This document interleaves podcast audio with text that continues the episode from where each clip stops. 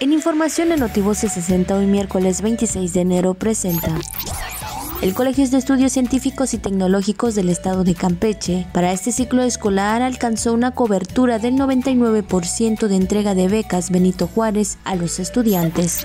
Se lleva a cabo la firma de acuerdos de gestión médica 2022 entre las representaciones del IMSS Yucatán y Campeche. Refrendaron el compromiso de trabajar de manera conjunta para fortalecer las atenciones que requiere la derechoambiencia. La Secretaría de Desarrollo Agropecuario invita a profesionistas y técnicos con formación académica afín al sector a integrarse al Programa Estatal de Extensionismo para el Desarrollo Agropecuario 2022. Hoy 26 de enero es Día Mundial del Pescador y Día Mundial de la Educación Ambiental. Notivoces 60.